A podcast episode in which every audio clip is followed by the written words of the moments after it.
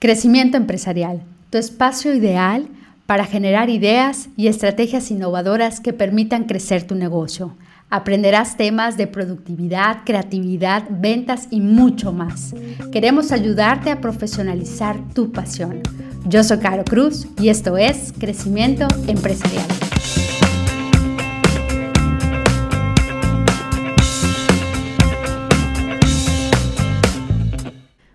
Soy Caro Cruz y esto es Crecimiento Empresarial. Estamos arrancando este mes de noviembre con el primer capítulo de esta segunda temporada.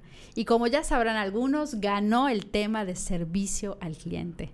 Y el día de hoy tenemos a una increíble invitada que yo creo que para muchos en Yucatán ha sido el reflejo y un gran ejemplo de lo que puede ser una experiencia de servicio al cliente lo vemos con sus productos, lo sentimos cada vez que llegamos a sus puntos de venta. Y bueno, mis niños desde la panza han probado sus galletas, su rico pan de zanahoria. Así que, antes que nada, muchísimas gracias a la gran empresaria Maru Medina. Muchas gracias, Maru. Caro, preciosa, gracias a ti por esta invitación tan linda de un tema que me fascina, que es mi locura. Eh, estoy encantada de estar aquí contigo y si es verdad lo que me dices, que la gente quería escuchar la experiencia de servicio, bueno, estoy, que mi cabeza no va a pasar por la puerta después. Pues yo encantada y todos felices por ya escuchar este tema. Antes que nada, sí quiero platicarles que esta entrevista está dirigida en dos sentidos. La primera parte es escuchar un poco tu experiencia, ¿no? Con anécdotas y demás. Y la segunda, algunas empresarias nos mandaron unas preguntas, porque pues como son diferentes giros, yo les decía, bueno, vamos a hacer preguntas que sí les sirva y que les funcione a todas. Entonces, la primera es muy enfocada para, pues, para Cookies by Maru, ¿no? Que nos cuentes un poquito, primero a ti, Maru Medina, que nos digas qué significa el, el brindar experiencias únicas. Cookies by Maru estaba programada para abrirse el 15 de abril de 1994 y desde finales de febrero de ese mismo año contraté a los chicos que iban a trabajar para enseñarles a servir. Fue a lo mejor traumas de adolescencia, de falta del servicio que yo esperaba en algunos establecimientos a donde yo iba a comprar, algún salón de belleza, alguna tienda de ropa que me marcaron y que me dijeron, el mundo no debería de ser así. Tenía yo recuerdos de niñez muy bonitos, de ser bien tratada en algunas jugueterías o algunas tiendas de la esquina. Y ese recuerdo yo lo quería transmitir a mis clientes. Entonces, siempre platico, Caro, que era para mí más importante enseñar a consentir y a apapachar que a hornear. Em, y les decía, y les sigo diciendo, el producto que nosotros comercializamos es el apapacho, es el cariño, que es un producto demandado en todo el mundo. El hacer sentir a la gente importante. Si nosotros tenemos esa capacidad, ¿por qué no usarla? Y dejar esa experiencia de bienestar. Totalmente. Y creo que esta cultura que ha sido poniendo en cada una de las personas que han pasado por Cookies by Maru. Todavía hace poco, Ana Basol, que le mandamos saludos, me dijo, vas a llevar a Maru, Caro, fue uno de mis primeros trabajos. o sea, y ella, ya a sus 35 años, eh, me dice cómo se ve, ¿no? Esta cultura del servicio. Y en este punto de, de pues de tener esta conciencia, de trabajar esta experiencia, ¿cuáles crees que han sido los, principales, los principales retos a los que te has enfrentado? Sigo enfrentándome como maestra, como coach, a este pensamiento de que el cliente es difícil, de que hay cliente grosero, de que el cliente me quiere humillar. Nada de eso es verdad en el 99.9 de las circunstancias. Pero eh, yo creo que México es un país de contrastes, es un país no nos encanta decirlo, pero es un país donde, hay clases. Y culturalmente sí es cierto que vemos a la gente que está en un mostrador, detrás de un mostrador, o tomando una escoba, o manejando un autobús, como una persona que está para nuestros servicios. Es una cosa un poco cultural y entonces hay que hacer un poco de conciencia, un poco de ejercicio, de fortalecimiento de los chicos, de comprensión y vemos sociología, historia y esto para ver de dónde viene a veces algún trato, pero cómo nosotros podemos cambiar con nuestra respuesta y nuestra actitud la experiencia de compra.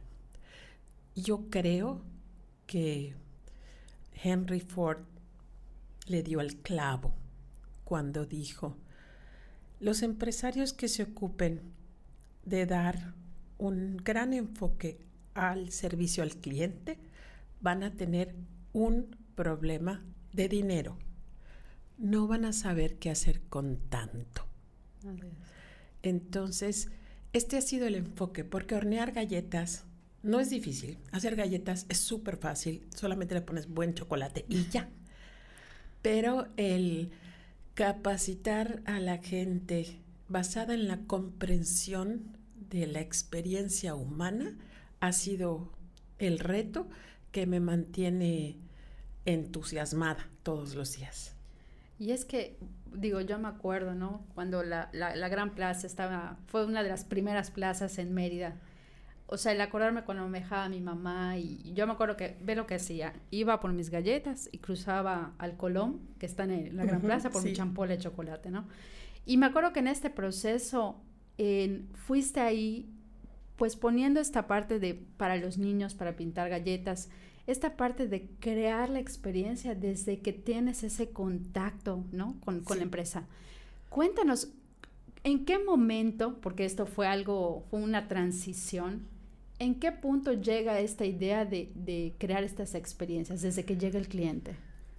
Eh, yo comencé la empresa como las comenzamos todos, o sea, persinándote y echando así como Juan Escutia y te avientas. ¿Y cómo va? Y crees que lo estás haciendo bien. La empresa tenía 14 años cuando yo ya de verdad estaba yo cansada, agotada, no encontraba el camino y encontré, encontré un libro, encontré un curso que, me marcó y aprendí muchas cosas del manejo de pequeñas empresas, que es a lo que me especializo ahora. Este, este curso me enseñó a descubrir quién era mi cliente. Generalmente la idea es, ¿para quién le quieres vender? Define tu cliente. El, tú no puedes definir el cliente, ahora lo sé, sino que el cliente, hay un nicho de personas que decide, este producto es el que vamos a adoptar. Pero no porque tú lo diseñes, sino por la oferta que tú das agrada. Y descubrí que mi nicho era para las mamás de niños chicos. Mm. Cuando me entra la comprensión de que no era para los empresarios y las señoras ricas y las cosas novedosas, si no era porque la mamá sentía que Cookies Weimar era un lugar donde le podía dar una gonolosina natural al chico, que podía comprarle desde 100 gramos de galletas y si no se las acababa se las llevaba en una bolsita. Era muy práctico. Entonces empecé a estudiar mi local, solamente tenía yo la gran plaza, y me empiezo a dar cuenta que el mostrador tenía como 1,10 de alto, o sea, estaba más alto que un niño de 7 años. Los niños no veían las galletas. Las mesas eran de granito, difíciles, incómodas, y los niños no las podían escalar como les gusta. Entonces, bajé el mostrador, hice mesas de madera de picnic, traje sillas pequeñas, cambié la decoración y sobre todo entrené al staff para hablarle y tratar a los niños. Porque clásico de que el niño viene, a mí muy chulo, porque mis chicos de 18 años se tramaban, me decían las chicas, es que este niño me dijo señora, mi amor, para un niño de 6 años, eres, una anciana, okay, pero no lo tomes personal. Entonces empezar a hablar de cómo agacharse para agarrar la altura del niño, hacerle este, comentarios. Entonces todo se transforma para servir a este nicho. Mientras seguimos sirviendo a gente de todas las edades y todo, ¿no? Pero la, el, el enfoque se vuelve para la familia de niños chicos. Perfecto. Y con ello también hemos visto varios que ha sido innovando. Digo, ahorita por la pandemia, no sé qué tanto, pero en su momento yo vi la parte del Santa Claus, como que los eventos, ¿no? Como que ya tan esperados como la Pascua. Los, la búsqueda de huevos de Pascua. Es lo máximo. Ayer le contaba a una chica, Caro, que la primera vez que decoré la tienda con cáscaras de huevo pintadas, a los dos días salió una editorial en uno de los periódicos locales que decía que estas empresas extranjeras, yo soy bien yucateca, eh, que traían costumbres diferentes a nuestras, ya sabes, el sentido de la Pascua y todo. Y pues, pues es lo que nos toca con, cuando abres brecha. Claro. Pero la verdad es que desde la Pascua de 1995 regalamos cáscara de huevo, hasta en pandemia lo hicimos, con rellenos de chocolate. Eh, el, ha habido búsquedas. no, son, son una sensación. Desayuno con Santa Claus. Ahora vienen los disfraces, o acaba de pasar más bien los disfraces de Halloween. Halloween. Eh, pero sí hay, hay mucho enfoque en, en el niño. Y, y, yo creo que, bueno, y aquí ya empiezan un poco las preguntas de las empresarias, es el cómo empezar a crear esta cultura del servicio y que con ello vas creando hasta tradiciones con tus mismos clientes, tanto internos como externos. Sí, sí, totalmente. Hay una pregunta que, que de hecho se repitió varias veces, que tiene que ver con la parte de los límites. O sea, ¿hasta dónde? Digo, con estos clientes difíciles y demás, ¿hasta dónde yo le puedo poner límites a mis clientes? Mira, hay una creencia que se ha repetido desde hace muchos años en la que yo no estoy de acuerdo y no solamente yo, hay, muchos empresarios, mercadólogos que dicen que esta creencia ha hecho mucho daño. El cliente siempre tiene, la, razón. Me choca esa frase. El cliente casi nunca tiene la razón. Pero es que no la puede tener porque no trabaja dentro de la tienda. O sea, hay mucha gente que viene y me dice, empácame el pastel de zanahoria, quítalo de su caja de plástico, que, que lo conserva fresco, y mételo a esta caja de cartón, que se derritiría, se mancharía. Entonces, no es que el, cliente sea tonto o, algo así, es que él no sabe porque no está dentro. Entonces, ese es un ejemplo de que el cliente casi nunca tiene la razón. Lo que tiene el cliente es el poder de decidir si te compra a ti o le compra a otro. Pero no por eso vamos a nosotros a renunciar a nuestros sistemas. Yo le puedo explicar de una manera muy cariñosa, no levantar la ceja, ya sabes, hasta no sé dónde, dice, ay señor, ¿cómo se le ocurre? No sé, mire, esto está hecho para esto, aquí se le va a manchar, aquí se le va a derretir. Con la empatía, ¿no? Con, la, ¿Qué le parece esto, no? Porque muchos eh, chicos y chicas que sirven preguntan eso. No está viendo este señor. No, no le está viendo. No, y no, es su trabajo. No lo conoce. No es su trabajo. Es tu trabajo explicar. Entonces, los límites no se le ponen al cliente. Los límites se ponen. La, el mínimo de compra son 100 gramos. El, las, lo más que podemos poner en esta caja son dos docenas. Las hamburguesas vienen con tomate, y si no te gusta, tú te las quitas. O sea, tú defines tus cómo políticas. vas tus políticas, ¿sí? Y en el momento en que nosotros faltamos a esto, hoy hablaba con, con una, unas chicas que le estaba yo dando coaching y me empezaron a decir problemas con sus clientas, es un spa, y yo les preguntaba, a ver, vamos a comenzar, ¿Cómo comienza? Es que la señora llegó tarde. Espérame. Tú tienes una política de que la gente no puede llegar después de 10 minutos, no se le atiende. Es correcto. Tú rompiste esa política. Por miedo, porque te dio pena, por lo que sea. Pero tú causaste esto. Entonces, no seamos ingratos. No le digamos al cliente difícil cuando tú provocaste esto por faltar. Ahora, ya como se le dice al cliente, como les decía hoy, y a lo mejor está entre las preguntas que tú tienes y me adelanto, les digo a las chicas, yo siento que puedo resolver casi todo, pero hay una cosa que no puedo ni podré. La gente me pregunta, ¿cómo le puedo decir al cliente, fill in the blank, que no le puede atender ahorita, que no eh, recibimos cheques, que... Que no sirve, cualquier cosa. Eso te lo puedo resolver. Pero después la pregunta continúa, sin que se moleste. Eso es clásico. Eso no lo puedes hacer ni tú, ni yo, ni nadie. Si la gente se frustra, se frustra, es una respuesta normal a cualquier humano. ser humano. Que piensa, quiero esto. Y cuando te dicen, no, no lo puedes tener, te frustras. Pero tú no debes de sentirte como que Dios se murió y te puso a cargo de la felicidad. De todos. De, todos. O, sea, tú solamente tienes que ser muy cortés, eh, muy empático, decir, lo entiendo, entiendo que esto es una molestia, pero de verdad no le puedo recibir porque llegó 20 minutos tarde. Gusta que la agende, gusta. Sí, y creo que vamos en, en ese siguiente punto. Finalmente también nosotros como empresas podemos poner políticas, podemos poner todo, y finalmente somos seres, humanos y cometemos errores. En tu experiencia que has tenido, en los que ya sea tu personal o tú misma, que has cometido algún error, ¿qué has hecho para, pues para compensar alguna anécdota que nos quieras comentar o algún ejemplo? Primero decirte que todos los errores que se han hecho en mi empresa eh, me considero responsable.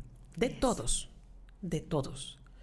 Si, la, si las chicas o chicos no atendieron bien, es mi responsabilidad. Yo no capacité bien.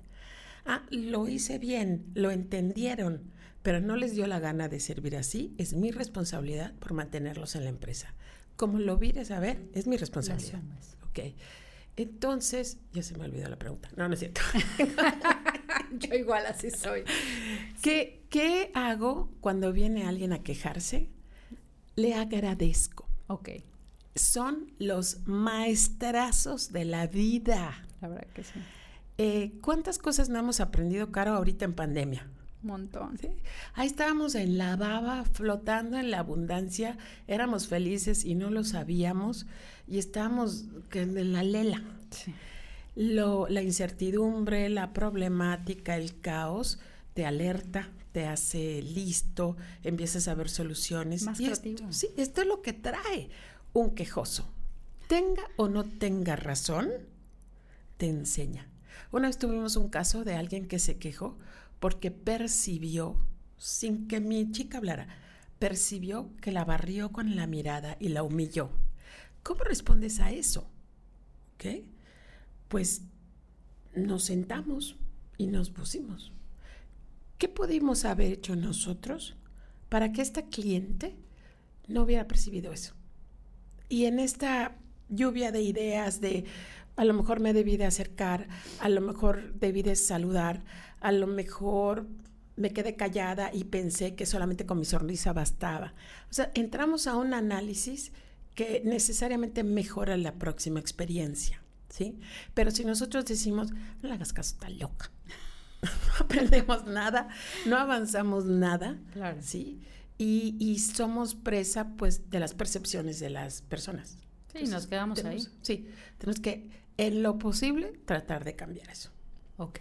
Y buscar esas soluciones, como bien dices, en conjunto con, con tu propio personal yo hace poco en el, capítulo que mencionaba es el hacer estos círculos de calidad, ya sea con tu propio personal o hacer estos focus group con tu cliente externo y decir, bueno, ¿qué más podemos seguir mejorando en nuestro servicio al cliente post pandemia? Porque esto pues va a seguir. Entonces, hay una que, que también con, en este sentido de poner límites, me imagino que sobre todo por tu tipo de giro y lo has vivido mucho, es cómo le has puesto límites a tus familiares que consumen tus productos. Oye, Caro, o a tus amistades. Tú, tú no has oído mi podcast donde yo, yo sé que tú trabajas pro, pro empresa familiar y yo soy against empresa familiar. Sí, sí. Em, no he tenido nunca ese problema. Ah, ok, ok. La verdad, siempre ha sido, eh, las personas vienen si me piden, está esta ley. Esa si es mi política. Primo, hermano, papá, lo que sea, vienes y me pides a mí algo y yo te lo puedo dar, te lo doy. Si no te lo puedo dar, te lo digo. Si te ofendes es tu problema. Pero nunca vengas a pedirle a mi personal descuentos, excepciones y esto, porque yo te puedo mostrar el organigrama de mi empresa y tú no apareces en ninguna parte. La que, y menos como accionista. la que manda sobre el personal soy yo. Entonces, si tú quieres que se rompan las reglas, ven conmigo. Y yo decido. La verdad es que el 100% de las veces que la gente me pide algo, sea familia o no, si es de galletas, siempre sales con galletas. Siempre. Pero es una cosa chistosa y cultural. En Estados Unidos, cuando tú abres un negocio o en Canadá, vienen todos tus amigos a comprarte. Porque quieren que te vaya bien, te es un impulso. Igual ellos. y aquí, ¿qué vas a dar? ¿Cuál es la, Cáete con algo. Sí. sí. Dame descuento. Sí, típico. Pero esto, yo soy una convencida de que tú le enseñas a los demás cómo tratarte. Entonces, si tú te acercas cariñosamente a tu familia y te pones frente a frente, le agarras las manitas y les dices, yo sé que tú lo que quieres es mi éxito total y quieres impulsarme, sobre todo ahora en el principio que es tan difícil. Además. Así que sé que entiendes que para mí es muy importante que pagues el 100% del costo de esto. Díselos. Claro. Sí, aquí ha habido muchas dudas de, de, algunas empresarias. De, por ejemplo, tengo el caso de diseñadoras de interiores, ¿no? Amigas que me dicen, es que me pidió mi prima este trabajo y me está pidiendo descuento.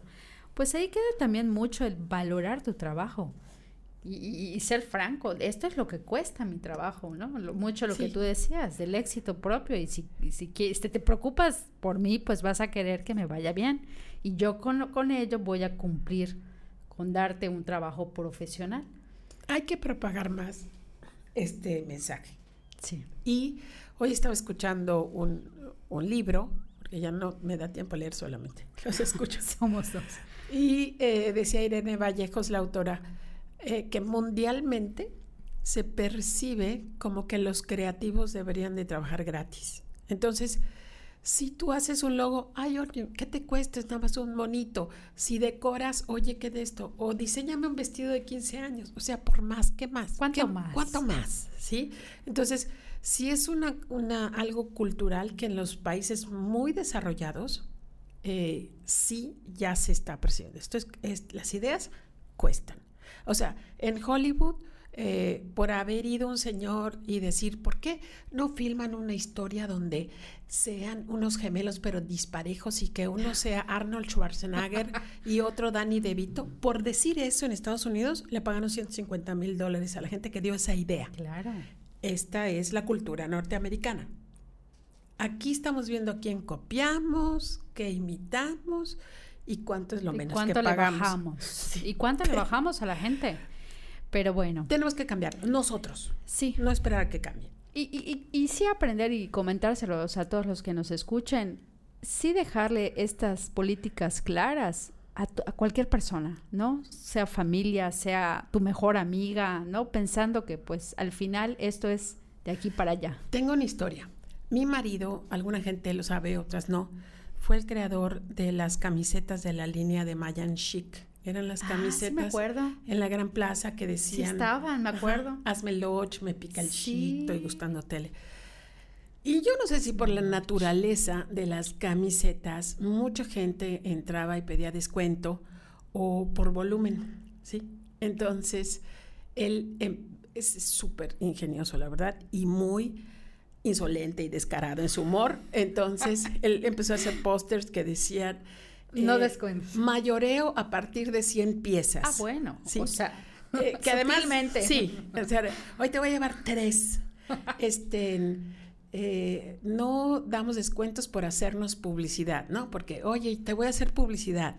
Oye, te, voy a hablar con... No. Entonces, todos esos clichés, él las volvió póster. Entonces, cuando la gente decía, las decía, solamente señalaba su dedito. Ahí está.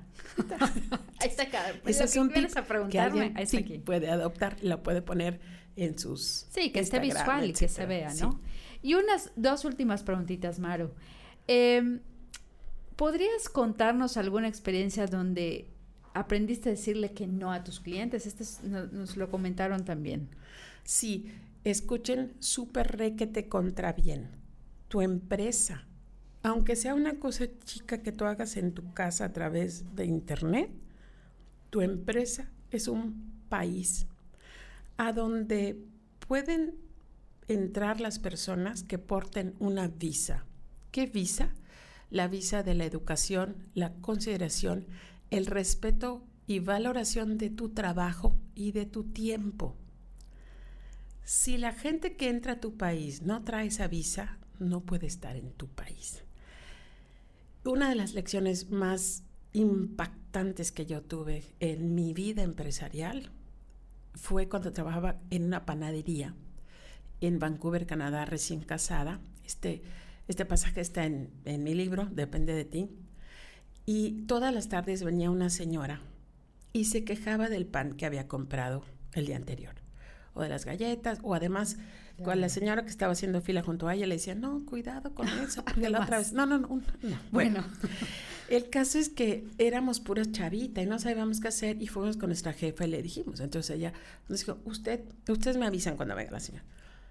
Le avisamos el día que llegó y ya estaba la señora quejándose cuando oímos la voz de Helen, que así se llama mi jefa, firme, amable, que decía, querida señora, es evidente que no podemos eh, satisfacerle de la manera que usted gusta, porque todos los días usted se queja del pan. Si nosotros tuviéramos el producto que usted necesita, ya lo hubiera encontrado. Entonces, le voy a pedir un favor. Pero se acercó, pero hace cuenta que le estaba diciendo la cosa más dulce. Ya no regrese, porque ya no vamos a poder servirle. Bueno, yo estaba en el suelo del impacto, caí desmayada. Jamás en mi vida había visto a nadie decirle a un cliente que ya no regrese. Pero cuando yo analicé junto con Helen y mis compañeras, no había nada grosero en el tono ni en las cosas. Y lo que estaba diciendo Helen era real. Nunca te complacemos. ¿Para qué sigues viniendo? ¿Para qué vienes? Y, y esa es la gente que a lo mejor no venga a diario a comprar y a quejarse, pero ¿y cuánto es lo menos? ¿Y cuánto es lo menos? Y si te compro dos y no sé cuántas cosas. Entonces, yo le aconsejo igual a la gente, mira, este es el precio, pero tú tienes toda la libertad de pensar si lo quieres o no. ¿Qué te parece si lo voy a guardar aquí? Piénsalo y ya mañana me hablas y me dices. Y te quedas callada porque lo que tendemos a hacer es a dar explicaciones, porque es que me tardó mucho y el material es muy caro. No des explicaciones. Acuérdate de la película de Mary Poppins que dice, Mary Poppins nunca da explicaciones, tú eres Mary Poppins. y simplemente eh, le tiras la bolita a su cancha.